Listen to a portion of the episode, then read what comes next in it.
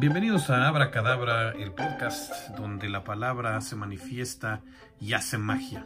En la voz de su amigo Ángel de esa, hoy vamos a contar como cada lunes historias, historias que alegran el espíritu, estimulan la imaginación y pues generalmente nos ponen felices. Esta se llama Sherezada de las Mil y Una Noches, una historia clásica de Arabia y Turquía y dice así, Sherezada de las Mil y Una Noches.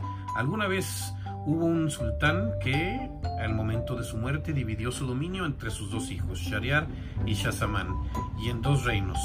Los hermanos se casaron con dos hermosas mujeres y se fueron a gobernar sus respectivos dominios. Aunque vivían muy lejos uno del otro, también eran los mejores amigos y se visitaban con frecuencia. Una vez, cuando Shazamán visitaba a Shariar, Shariar se dio cuenta de que su hermano no era feliz. Y cuando le preguntó la razón, Shazamán confesó que había atrapado a su esposa haciéndole infiel con otro hombre y en su ira los había matado a ambos. Ahora, sospechando de todas las mujeres, Shazamán también descubrió que la esposa de Shariar era infiel a su hermano.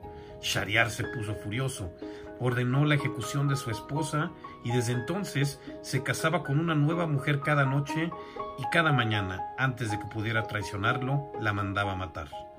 El reino temblaba en miedo de la ira de Shariar, hasta que Sherezada, la hija del visir, se voluntarió para volverse la esposa de Shariar. Cuando llegó su noche, ella, muy astutamente, le pidió a Shariar por una última voluntad, el ver a su hermana menor, Doña. En cuanto llegó, Doña Sada, la cual ya había sido instruida por su hermana, le pidió que le contara una historia. A la luz de la luna, Sherezada contó una historia tan simpática y tan interesante que cuando llegó el amanecer, la historia solamente estaba a la mitad. Shariar le permitió vivir otra noche para terminar su historia. De esta forma, Sherezada pasó mil y una noches contándole historias que eran románticas, épicas, con moralejas ridículas y hermosas. A través de estas historias, Shariar olvidó su odio, se volvió un hombre compasivo nuevamente y volvió a aprender cómo se amaba con Sherezada. Le enseñó también estas lecciones a su hermano Shazamán, que también perdonó y eventualmente se casó con Doña Sada. Las mil y una noches. El ruiseñor chino. Historia china y danesa. Hace mucho tiempo el emperador de China vivía en un hermoso palacio rodeado por hermosísimos jardines.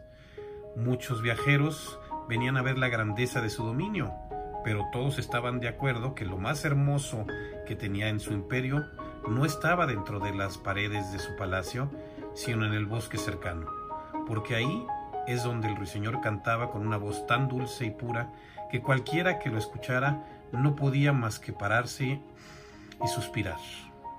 Pero aunque todos los viajeros sabían de esto, el emperador de China no tenía idea. Así es que le llegó como una gran sorpresa cuando escuchó sobre el ruiseñor en unos libros que le mandó el emperador de Japón. El emperador de China rápidamente llamó a sus cortesanos y les ordenó que le trajeran al ruiseñor ante él. Pero ninguno de sus cortesanos sabía acerca del pájaro y mucho menos sus subordinados. Finalmente encontraron a una pequeña chica en la cocina que declaró que sabía dónde estaba el nido del ruiseñor.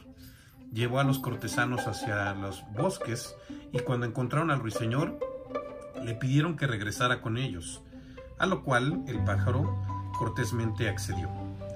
Esa noche el pequeño pájaro fue presentado ante el emperador que se sorprendió por su apariencia pues gris y sin chiste. Pero cuando empezó a cantar, toda la corte lloró escuchando la hermosura de su voz.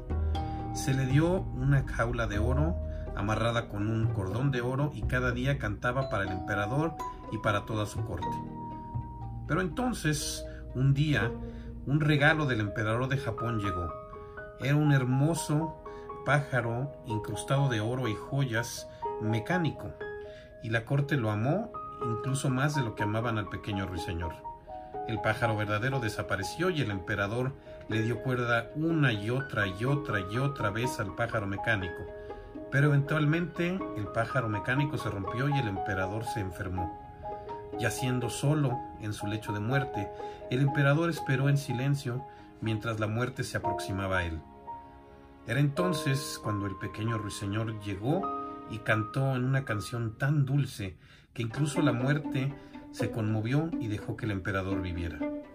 El emperador agradeció al ruiseñor y trató de restaurarla y llevarla de nuevo a su, a su jaula de oro, pero el ruiseñor le dijo que preferiría mantenerse libre y venir a visitarlo cuando quisiera. Y así es como el emperador y el ruiseñor se mantuvieron amigos por el resto de sus vidas. Esto fue Abracadabra. Si les gustan estas historias, denme like, sigan el podcast y si les interesa alguna lectura de tarot, por favor, en la descripción viene mi teléfono. Soy Ángel de Esa. Nos vemos el día de mañana. Gracias.